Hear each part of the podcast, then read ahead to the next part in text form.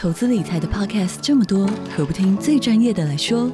远东商银打造全新 Podcast 节目，十乐不设，前进人生。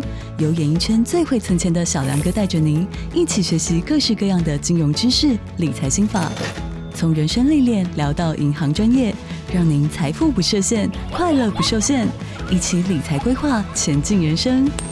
即日起收听节目还有机会抽度假住宿券，详情请点击资讯栏连接。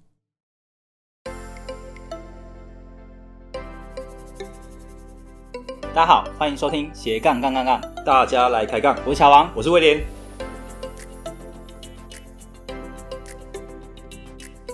这个节目主要是分享斜杠人的大小事。我们希望透过不同斜杠人的访谈经验，让杠粉们获得更多的斜杠灵感，不再被单一职业、单一收入给绑架，进而获得更自由的斜杠人生。毕竟人生只有一次，为什么不斜杠呢？哎，乔王。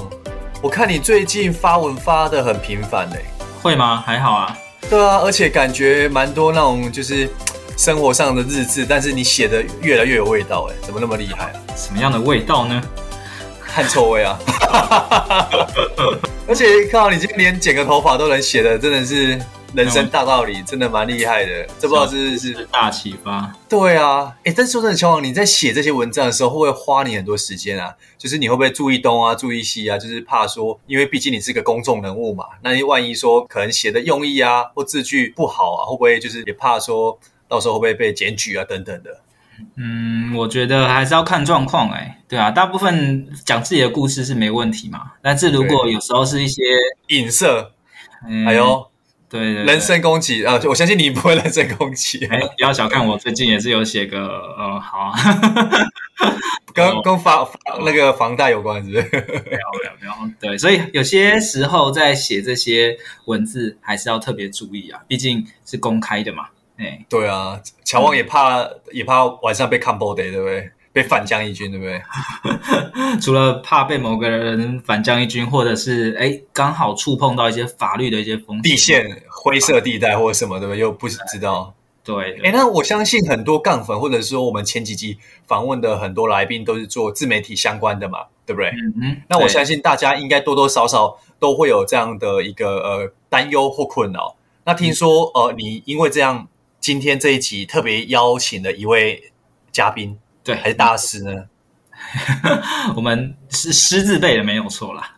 有，那那来来介绍一下今天的来宾是谁呢？那是怎样的背景？我们今天邀请的不是斜杠来宾，但是专门为我们的斜杠伙伴、杠粉们特别邀请到。谋福利，谋福利。对，没错。今天我们特别邀请到一位律师洛哥，那他是我的高中同学。哦，等一下我们会请他来为我们分享一下。诶到底在经营自媒体的时候，需要注意哪些法律风险？有哪些可以写，有哪些不能写？那如果万一不小心遇到法律问题的话，又该怎么去处理呢？好，接下来就让我们热烈欢迎今天的来宾周鸿洛律师，洛哥。Hello，欢迎洛哥。大家好，我是洛哥。哇，哎，乔王，听今天这集来宾一出场的气势果然不一样哦。对啊，洛哥之前在我们班上真的是称哥自辈的人，真的没有很多。对啊，洛哥比较好好亲切，然后洛好像后面就一定要加上一个哥，我也不知道为什么。对，哎，那洛哥，我你要不要先简单的自我介绍一下你自己？嗯，大家好，我是我是洛哥，嗯，嗯我自己是晋鼎国际法律事务所的所长，本职是一位律师。我的专长是智慧财产诉讼和非讼的策略布局。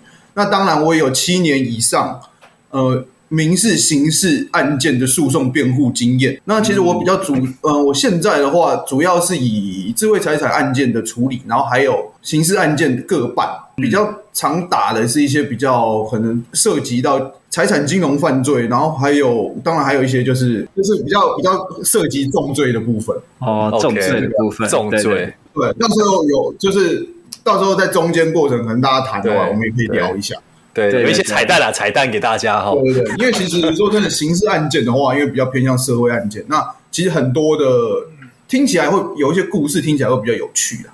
当然，我觉得着著作权的东西也是非常有意思的。OK，没错。其实呃，因为我们之前有。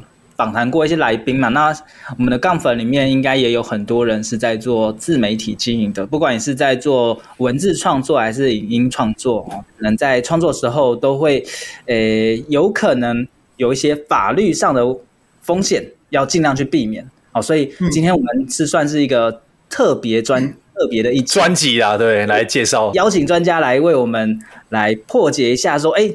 哪一些风险哦？大家真的是不要去碰。那哪一些的话，你可以去做，对对，对。然后哪些是都市传说，对不对？对啊。那我也想问一下，说，哎，像洛哥，你在平常做智慧财产权的时候，呃，会不会遇到一些就是在做自媒体的，比如说是？部落客啊，或者是说或是 YouTuber 啊，或者说最近很流行的抖音等等的，对，对或者是在网络上可能常会遇听到遇到的一些法律问题啊，有没有说一些案例分享给我们呃粉丝？主要其实比较大多数的部分，我觉得都是来自二创，也就是说，其实二次创作，对，二次创作。那二次创作的话，其实近年来最有名的，其实就是古阿莫的事件嘛。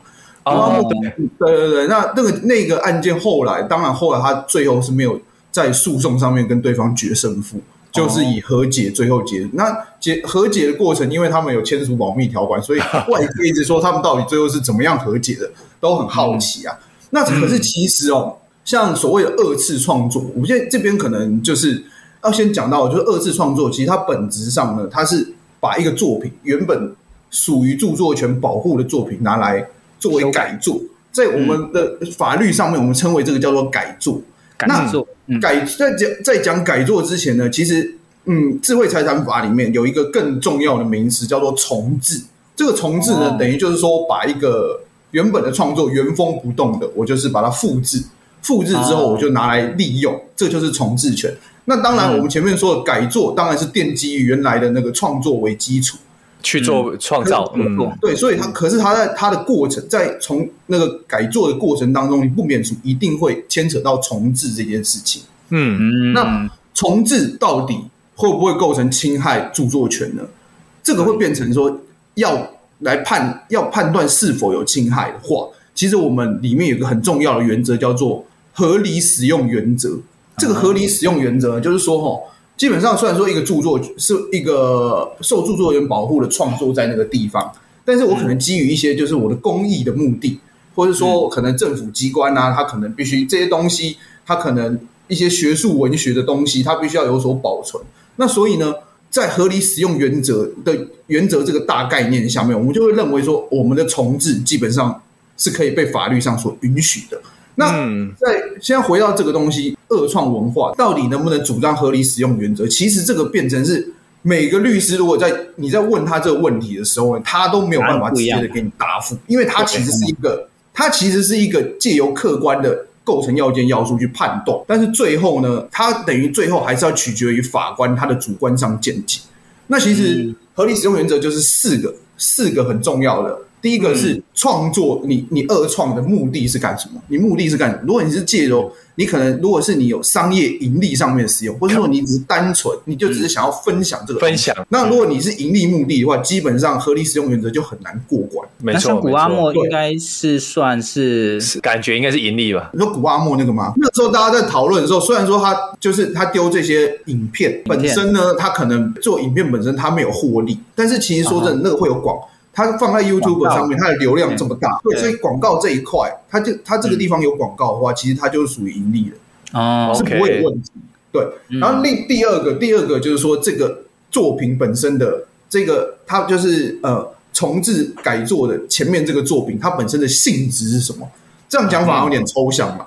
也就是说，一个大原则就是，当这个东西，当这个作品的原创性如果越高的话，你基本上你要主张合理使用原则。难度就更越高，高。比方说，像我们大学的时候，我们都会念教科书。乔王是经济学的，然后我是法律系的，那我们都会念哦，就是经济学者啊。但是你必须要说这些这些书籍，讲真的，它其实前面的大概大原则讲的都讲的概念其实都是一样的。当然，每一个学者都会有他自己的独到见解，但是那可能是这个书中的一个部分。那像这样这样子的教科书籍，其实它的原创性相对就是低的。那所以才会说，像才会说，其实为什么那个我们在书籍当中常常会互相引用啊，只要有做好引述，嗯、那通常来说都不会就都不会有侵害著作权的问题。嗯、那可是呢，今天假设如果是哈利波特，辨识度很高，这么这么这么，它等于是一个从无到有创造出来的故事。对，那如果你在你你在你的作品当中，不管是你是把把它部分的内容摘录到你自己的文章里面去，嗯，或者是说你去把它里面的角色拍成一个短片，然后再那个放到放到 YouTube 上面去演，那其实都都会都可能在这个就是就原创性著作权对著作权本身的性质上面，其实你就很难过关。这是第二，这是第二个要。嗯。那第三个呢？那，那像洛哥，那像譬如说，有些呃音乐的旋律，就好像有时候听起来好像有，因为像很多歌手不是好像有时候可能像台湾有些歌手可能是有一些韩团啊或者什么，然后可能有时候被跨海这样去去做一个呃追就是追溯嘛。那像这种音音乐的话，是不是也是也一个例子，也是蛮明显的？它也是，就是像这种旋律的东西，因为音乐本身就是两个吧，一个歌词。然后一个是旋律，没错。但是旋律旋律在判断上面，其实它基本上它是虽然说我们听起来大家都觉得像，但是实际上就是说，到底旋律它里面到底那个相有哪有多少地方是有重叠的？哦，音符或什么？嗯嗯。对，它就到了我第三个要跟你们说到要诀，就是值和量的问题。哦，值和量。对，就是说你利用你虽然说利用这个这个创作的作品。那你利用的数量、嗯、比例嘛，对不对？对，比例。比方说，刚像刚刚威廉提到的旋律，假如说这个旋律是一个两分钟的旋律，那两分钟旋律大家听起来大概有一分半钟的相似，那个旋律基本上相同，只有后面的结尾它的那个节拍是不太一样的。那基本上这个的话来判断，我们就会说它的量。基本上就不构成合理使用，因为它的量太大。嗯、那以书来说的话，它就像比方说，你一千字的书籍，你就给它引用了五百字，五百、嗯、字在你的文章里，我在你自己的创作当中，那你这个就太多了嘛？对。那那以值的话，那那现在又又在讲到另外一个是值，值的话就是说，这个东西，假如说，即便它的量不多，但是它是在这个创作中很核心的东西，灵魂啊，对，核心灵魂，对，像这样子的话，那。即便它引用很少量的，它仍然没有办法过合理使用。哦、oh，OK OK。最后的一个原则就是说，你现在去二创，然后或者说你去复制、重置了这个创作作品之后，会不会对于这个创作作品本身，它在在现有市场上还有潜在市场上会受有影响？嗯，这个也是一个判断，但这个判断可能。会变成在我们诉讼上，它是一个很吃举证责任的问题。嗯哼嗯哼。那以古阿莫再回到古阿莫那个案件来当例子啊，那厂商为什么要告他？因为古阿莫他的影片其实基本上就是说，他把他等于就是把一个电影它内容情节的起承转合，大概在十十几分钟之内就完全呈现了。那市场上确实有很多的那个很多的那个呃观赏者，他们很喜欢古阿莫。然后他们也说，因为古阿莫他可以让就是电影院看，很短时间就知道这部电影在讲什么。然后我大概也不用看。那很多人都是这样子认为嘛。那当然，这个后面后续，他当然，假如说在进入诉讼过程中，他是要他是可能要提出数据证明，就是说可能哪哪一部片没有被古阿莫点名到，然后他的它本来一般的平均平均的市场上大概是占多少，但是被点名到了平均市场上就会下降，就是下降多少，然后。用这样的方式去证明，就是说确实对它市场上有潜在影响。不过我结论就是，我觉得啦，其实说实话，古阿莫那个事件，我们在判断上都会认为说他没有办法过合理使用原则。没错哦，对，OK OK，所以他才会和解。对，再打下去可能会输这样。对对对。OK OK，那我们刚才讲的比较偏向是影片的部分嘛？呃，有很多人他可能是文字的部分，在呃写文章的时候啊，怎么样去引用别人才是合理的？那我我如果在引用的时候，我是不是只要加注说，哎，我这个资料来源、文字来源是从哪一个文章过来，这样就可以了？还是说会有一些问题？呃，这边澄清一个观念，就是说。基本上，你只要去引用了呃、嗯、书籍创作当中的文字，对那基本上它就是我刚刚提到的那个重重制，你就是重置它部分的文字。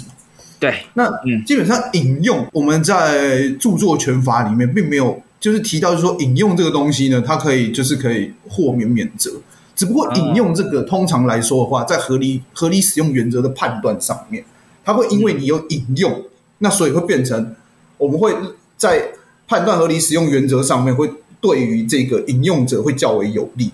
但基本上，就像我刚刚说的，如果你引用了很多，然后加上说，呃，比方说吧，你你今天写一个文章，你或者你出版一本书，结果你把《圣修伯里小王子》里面的玫瑰篇、它狐狸篇都把它直接用在你的文章里面。然后你说我是用圣修伯里，可是说这这两篇故事，它其实就是小王子的精华所在。每个人他们对值啊，值很重，对，它值非常重要。那这种情形之下，你没有，你并不是说你去呃平息这个故事怎么样，而是说你直接就把它用在你的书籍当中的话，那仍然会构成，即便你有就是加注作者的来源，但是你还是会构成侵权。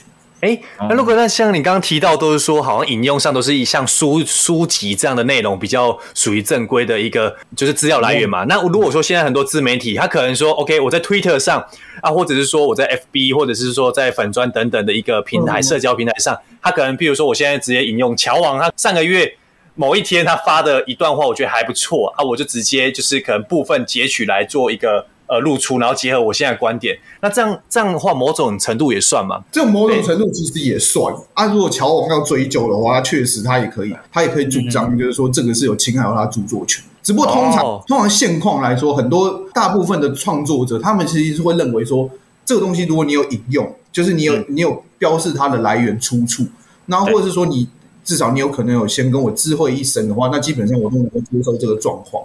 但是我必须要说，就是法以法律的面向来说的话，像我们那种像 FB 那个转贴那个那个，其实都会有一点点问题啊。那当然，文章相对就是有很多人他会把某个人文章就是转贴在自己的脸书，然后上对啊，就这样再字嘛，对不对？对，对，对，对。那这个其实说真的，因为你文章它等于已经重置啊，那你上面再加一点你自己的心得内容，那仍然仍然是一种利用行为。对啊，感觉也是某种程度很像。现在对，不过现在现况上。通常大家都会接受这样子的状态，但是以法律的角度来说，它不见得是一定百分之百合法。我只能这样子。OK OK，那假设啊，就是真的发现说，诶，我的文章或我的一些创作被人家真的 copy 过去了，嗯，那可以怎么去做呢？对，因为其实我之前也有遇到类似的案子啊，就是哎，我怎么发现，看我的文章整个被 copy 过去了？他也他也没有说是你那个，也没没有直接去 copy 过去啊？对啊，不找洛哥，不然洛哥就帮你瞧一下了。然后我说打关键字，然后想说靠腰怎么不是先找到我的，先找到别人的，流量还比我高。哎，乔王代表他的 SEO 做的比你好，对，太丢脸了。像遇乔王遇到这种状况怎么办啊？通常这种状况，第一步要做的其实就是收证。收证你也不一定说你一定要干嘛，但至少这个时间你就要保留证据。收证的原则其实很简单，就是主要掌握的原则就是人事、时地、物、五项。那假设就是乔王例子，他是在网站上面看到对方用他自他用他的文章嘛，那基本上网址网址要先把它截图下来。然后再来就是时间，那个发布的时间应该也可以从网站上看到。那再来就是说对象，这个发布的对象，发发布文章的人到底是谁？对对对，你你看，如果能够从不管是看他是在他自己，如果他是在自己的部落格上面的话，你就把这个部落格的那个那个，反正前面的那个资讯留下来，因为网络警察他可以凭借这部落格去找寻对方的 IP 位置，是可以找到的。对，嗯嗯嗯。然后再来就是说，他抄袭的那个内容到底是什么？就是说你自己本身就是文章是全部吗？还是哪一些？你要把这个东西也呈现出来。我觉得更好的话，你假如说这个人他他是成立一个部落格的话，你最好是把他之前的文章也一并收集，因为这个可能可以用来对抗他之后。假如说他抗辩，他这个是合理使用。那我们就可以从他过往的一些文章里面去过往的文章去推翻，就是说你平常你并不是写这样子类型的文章，那或是怎么样的，那就是推翻它合理使用。那或者说呃，如果他还有什么商业目的啊，如果他这个部落格本身基本上他常会接一些业配啊，然后或者是怎么样的，那我们就可以证证明说他确实有商业目的，这是第一个啦。那收证的重动作已经做完了以后，那接下来就要看你自己的诉求是什么了。因为有些人他可能是单纯希望文章下架，那有一些人是认为说你你既然用都用了啊，对我已经侵害已经造成了，我要跟你谈授权金的问题。那第三个还有人就是我授权金，或是那个我也没有让你下架，我就想要把你告到去做击垮的被罚。对，就是刑事案，这个这个是刑事案件嘛，对，出我自己的一口气。那这些东西都先想清楚你的目的是什么。那如果你只是单纯想要对方下架，那你试图看看可不可以联络对方。啊，如果联络不到，如果找真的找不到这个人的话，那就必须要回归到我前面说的，你还是先先去报案，报案，然后呢借由网络警察力量帮你找到这个人，嗯、这个才这个就是这个会变成你起手的第一步嘛。那也因为像这个在这个单纯的重置的重置利用的案件，在在那个著作权法里面的规定是属于告诉乃论，嗯，那变成说提告了，你当然你后续你在审理之前，你都。你有很长的一段时间，你可以撤告。那所以在这段时间之内，你可以跟对方去谈谈看，看看对方有没有办法，就是满足你的要求，然后以撤告这件事情作为条件之一。OK，好。所以如果杠粉们你也有遇到类似的状况的话，其实也可以透过个案的搜证来处理。欸、那洛哥，那其实我也蛮好奇的哈，因为我们一般来说就是一些案件啊，或者什么像刑事都有追溯期嘛，对不对？嗯。那像这种。这种像智慧财产权，它有没有追溯期？譬如说，呃，我 po 了乔王的文，那可能乔王过了五年后才发现，那这样还有期限吗？的效用吗？告诉乃，因为告诉乃论之罪哦，它基本上是啊，知悉被告之时起吼，然后六个月内是属于他的告诉期间。那这个这个地方其实就会有一个比较矛比较矛盾的点，也就是说，假如说乔王今天他今天有人剽窃他的文章，可是他不知道这个人是谁。他不知道这个人是谁嘛？嗯，那、啊、当然，那六个月的期，那六个月期间到底要从什么时候算？知悉的时候就表示你发现的时点嘛。你发现的时候，你因为找不到他，所以你一定会提告。那你提告，你基本上就不会有那个六个月的六个月的那个告诉期间的问题，因为你本来之前就是没看到。那、啊、当然，你没看到，你主观上就不可能有，不可能知道有这个人可以告啊。哦，所以是以认定乔王他知悉知道这件事情开始算，这样嘛？对不对？对，基本上其实更更更精确的来说的话，是知道这个告诉可以提告的对象是谁的时候开始算。哦，嗯、所以不是说呃以那个人，譬如说 PO 的那个时间为开始算的，对，不是这样啊？对，不是。是啊、那这边的话，其实更简还更有意思的就是说，乔王他可能看到有人剽窃他的文章。对，然后呢，他可能不想寻法，不想寻警察协助，他可能就是由江湖势力来帮他，就是找到这个人。嗯，对。对 那他的这些朋友去帮他找的时候，他可能超过了六个月了。但是因为他，嗯、他也可以主张说，他本来就不知道这个对象到底是谁。那也是因为后来有朋友帮他找到，然后确定是这个对象。那也是从确定这个对象，我可以提告他的时候开始算六个月，比较不常遇到这样状况。但是告诉男人之罪确实有一个六个月告诉期间的限制。哦，长知识。好哦，那我们其实还有一些是我们网友、我们杠粉们提出来的问题，也想要问，就是说。在网络上啊，分享自己的产品经验、使用经验，其实很多人就用了之后就写体验文嘛。那为了网红，对啊，对对对，它有可能是使用呃化妆、美容、保养品，也有可能是使用医疗相关或食品相关的器材。讲这些的时候，有没有什么要注意的？就哪一些文字字词是不能用啊？但哪些是可以用的？洛哥这边我也跟大家分析一下，哦、这个其实也很容易就不小心触犯到踩到了，对。对啊，对，因为刚刚乔王有提到，就是说，其实像比方说像这种推荐商品啊，就是举荐举荐商品的举荐人啊，他必须他第一个要注意的就是说，他必须要区分他自己哦，现在举荐的商品本身它的性质是什么东西，因为所谓的红旗商品，它就是像什么，就是药物类的，嗯，药化妆品类的。然后还有健康保健食品类，保健对，没错，对医疗器材这几个，因为为什么这几个会是红旗？因为药事法本身规定哦，就是只有在药物，你才可以在它的那个说明上面呢去用去用类似就是使用效对疗效的那个文字用语啊。那如果你在化妆品或是保健食品上面宣示它的医疗效能的话，嗯，那基本上就违就。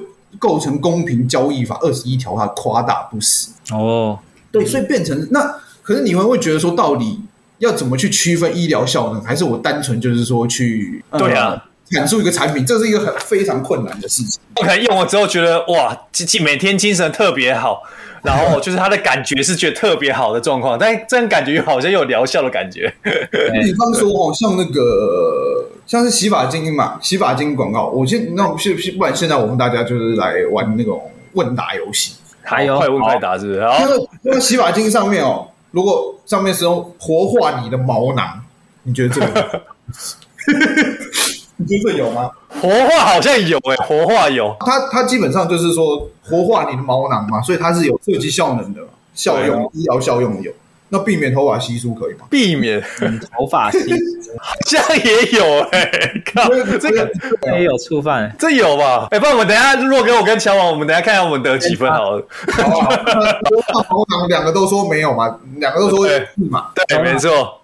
那避免头发稀疏算不算是使用效能的用语？算吧，算。乔王，你觉得算吗？算，算。要直接公布答案吗？改善头皮，你觉得？改善改善头皮，强健发根。哦，强健强健发根有有，我觉得强健发根有，强健发根有。那你乔王，你觉得？强强健有，但改善，哎，改善没。这这边，那这边我跟你们讲，我跟你们讲，公布答案。哎呦，来来来，活化你的毛囊是医疗效能用词，没有错。哎呦，头发稀疏也是有医疗效能的名词，没有错。哦，强健发根你可以用在洗发精上面。什么？强健发根可以用在洗发精？为什么？对啊，所以这个地方其实我自己在判断的时候，我也会觉得很抽象。那没有关系，为什么？因为实际上，在这个我们说那个化妆品啊，化化妆品卫生安全防治条例，然后还有食品卫生安全防治条例里面哦，其实他们会有一个附表，嗯，他们附表里面呢，就是有让卫福部去颁定一个叫做化妆品标示宣传广告涉及虚伪夸大或医疗效能的认定准则，名字很长，反正就是认定准则。然后另外食品也有一个认定准则，这个地方这些东西你都可以在网络上查得到。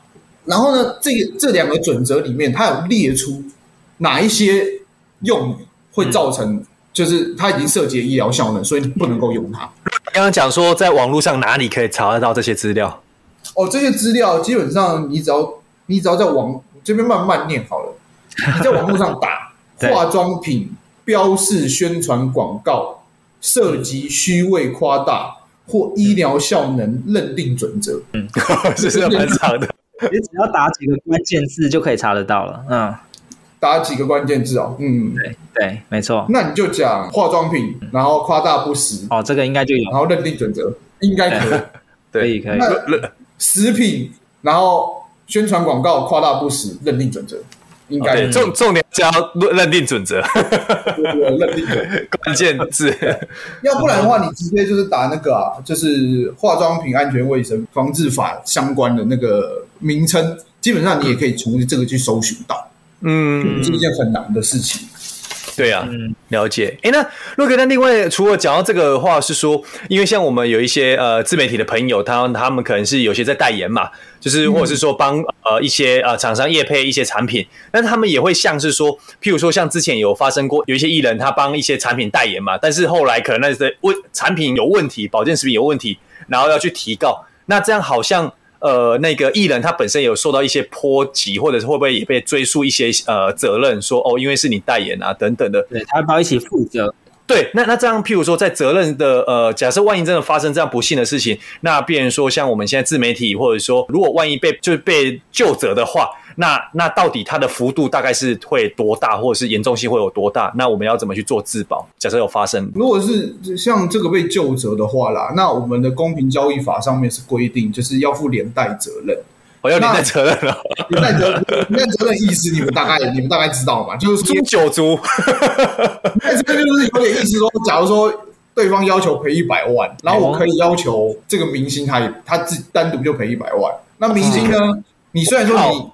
明星，你可能会我就说我这边不谈了，他不怕东西厂商谈你啊，我在探讨这这样啊。你为什么这种厂商为什么要来找我呢？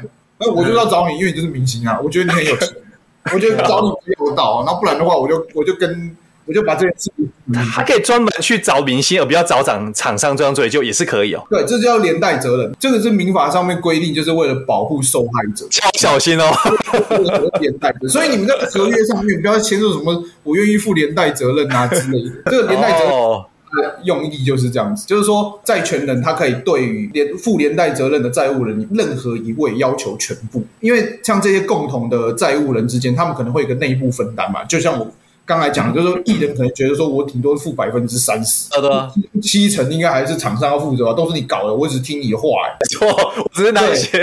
那这个内部分担呢，当然就是变成说，艺人全赔了之后，赔了一百万之后，然后后面再跟厂商要求说，你要还我七十万，因为我已经先赔，我已经把这个整个损害赔偿的我都已经赔出去。我靠，哎，那炸的一一滴不剩哎，对啊，这个就连带责任的连带责任的效果就是这个样子。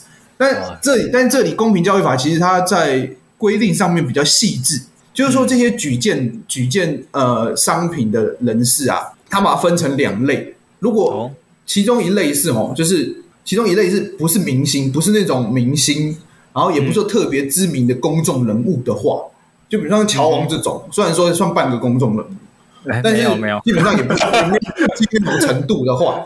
他只要他的连带责任的范围会被限缩，限缩到就是说，只有他如果在这边呃推荐这个商品，他可他的获利可能假设是一千元的话，这是假设啊，当然不会那么低。嗯、那他连带赔偿就只是一千的十倍，在十倍内，那他就只有一万。最高请求权，对，他最高就只有一万。获利是说，呃，乔王帮这个代言的钱算吗？应该这样讲嘛？那个获利的基础点是，就是他帮他代言，我给你代言费啊，这些东西。哦，所以乔王，你看，你你十万最多要一百万哦，要小心哦。很 多还是很多，乔王都干，以后不敢乱接。哎、欸，所以这个到底有没有办法？就是连带是在当初签的合约里面。就会注明嘛，对不对？有没有注明都要没有差，因为这个等于是公平交易法里面的强制规定。所以，即便他在合约里面没有跟厂商写说，哦，我会负连带责任，但是呢，万一真的被举证、被去告的时候，乔王还是得要，要得得有这样的责任，对不对？对，通常因为通常来说，消费者他们这个地方在告的话，他们可能就会有点举荐，因为通常来说是这样子，我买这个产品，然后我觉得。我觉得好像不符合我自己的，就是感觉好像没有真正的效果在，然后我要搞了啊！可是我一定会说，我是因为看了某某明星乔王的推荐啊，他说用了强健法根，我用了，干什么？头发都掉了，乔王我头掉光了，找你。对对，就是像这样子啊。那所以通常来说的话，就是一定会一一定会连这连同这个连带的，然后一起提高。哎、欸。乔王，这样你的职业风险非常高哎，你这样高，有办法找管理保险的那个。那如果推荐的比较不是这种保健啊，或者是嗯呃化妆品的话，其实不是这种红旗商品，其实我觉得是还好，像那种代言衣服，你很难有什么夸大不实的问题哦，也是也是哦。所以假设我们杠粉们在针对这种红旗商品要去做推荐的时候，要更小心一点，因为很有可能会就是就真的就是说要去看那个准则。比较安全的方式就是去，你首先呢，你你要先判断你现在代言的这个产品，它上面所使用的标示，嗯，就是说明产品的那个标示上面有没有用有没有用到涉及医疗效能的用语。那你可以你可以把这个东西借由我刚刚就是推荐你们去呃查阅那个准则上面的附表。你去对照看看有没有类似这样子的字眼。嗯，如果没有的话，那基本上是安，基本上原则上可能是安全的，但是还是有可能，因为毕竟这个东西本来就是说有新的产品，那你在介绍上面你还是有可能嘛。那我觉得比较安全的做法是，因为这个准则它除了有说明，就是说哪一些东西是涉及医疗效能的用语之外，它同时也有立示立示出一些文字，说这些东西这些文字的形容方式呢，基本上是可以。作为保健食品，或是作为化妆品的描述用语的，那你就把这些东西拿来参考，然后应用在你的广告台词上面，这样子就会比较保险。嗯、因为毕竟这个是这已经是卫福部它明令颁布可以使用的文字。嗯，嗯，那这个是呃，在效能或者疗效这种呃，我们可以有一个参考去去了解。但假设比如说厂商跟我说，哎，有这样的成分。结果实际上没有，那我去跟大家讲说欺骗嘛。对对对对对，我被欺骗了，然后我也跟大家讲说有这东西，那这样我还要去负连带责任吗？嗯、就像我刚刚说的，就是说，厂商这个地方会抓到，会认为举荐者这边有问题的话，应该是说这个外观上面的标示上面，它基本上就已经涉及的夸大不实了。嗯，那那可是呢，假如说今天，假如说不是外观包装上面，它本身它所形容的用语基本上没有涉及医疗效能，那看起来是没有夸大不实。那但是呢，乔王刚刚指的应该是说，他可能宣称它的作用就是不是医疗效能，只是它的效果上面，嗯嗯嗯嗯，本身好像就是没有它实际上就标榜的那个效果在的话，那这里的话其实比较牵扯到的会变成。有点像是类似债务不履行的问题哦，就是说它这个东西，它或是瑕疵担保的问题，就是说它这个东西，它可能好像本身它没有它所标榜的效果，嗯，对，那这个东西就不会，它可能未必就是夸大不实，那就不见得会烧到乔王这边。但是有另外一个、嗯、有另外一个可能性，就是今天乔王因为他有去推荐这个商品，那这个商品基本上它本身我已经确定前提已经排除，就是说没有用到医疗效涉及医疗效能的用语了。那可是呢，它的效果却不如预期。那这边的话，嗯、比较重点是乔王他在写他的分享文，他到底有没有实际去体验这个东西？嗯，对。如果因为乔王今天假如说他实际去体验的，对对不对？他实际体验的，确实这个效果也很烂。那他效果很好的话，那在在这个判断上面，他看起来就是跟厂商就是勾结嘛。那基本上，他这个东西仍然民法上面仍然有连带责任的，连带责任，那有连带责任的问题。那今天假设如果是乔王，他其实我根本没有亲，我没有亲自使用，那没有亲自使用，那我还是写了文章呢，对不对？那所以，我当然不知道它的内容啊。那这边会有问题。你说你不知道，OK，但是你在你的文章里面，你有没有特别标示说你没这你自己不是亲自使用？这个产品，哦、这个就是要特别加注，这个就是关键点。嗯，对，因为这个就等于就是说，你必须要有一些像举荐者啊，我们公平交易法上面认认定你要揭露的义务里面，其中一个就是说，如果你没有实际使用这个产品的话，你必须要揭露给读，揭露给你的读。不可能，如果有这样的代言的话，我看过几乎没有人会特别写说我我没有使用，但是我推荐这个东西，几乎没有、欸，没有人会这样写，会被骂骂死，对，写出来会被骂死。对，但是如果你真的没有用的话，你这个其实说是要揭露。听完这期节目后，你觉得哪一个部分对你有帮助或者印象最深刻呢？欢迎你在 YouTube 频道下方留言告诉我们，并且分享这期节目给你需要的朋友喽。还有，请大家记得追踪一下斜杠杠杠杠的 IG，我们会把这一集的精华重点以及来宾送给大家的一句话整理之后放在上面，帮助大家快速复习。IG 搜寻斜杠杠杠杠就能找到喽。如果你也想要发展斜杠，我们在脸书上有个私密社团，你只要在脸书搜寻斜杠。人交流区就可以免费加入这个社团，和大家一起交流更多的斜杠大小事喽。如果觉得这一集的节目不错，也欢迎在 Apple Podcast 订阅以及五星吹捧，或者在斜杠杠杠杠的 YouTube 频道订阅、按赞、追踪，并且开启小铃铛喽。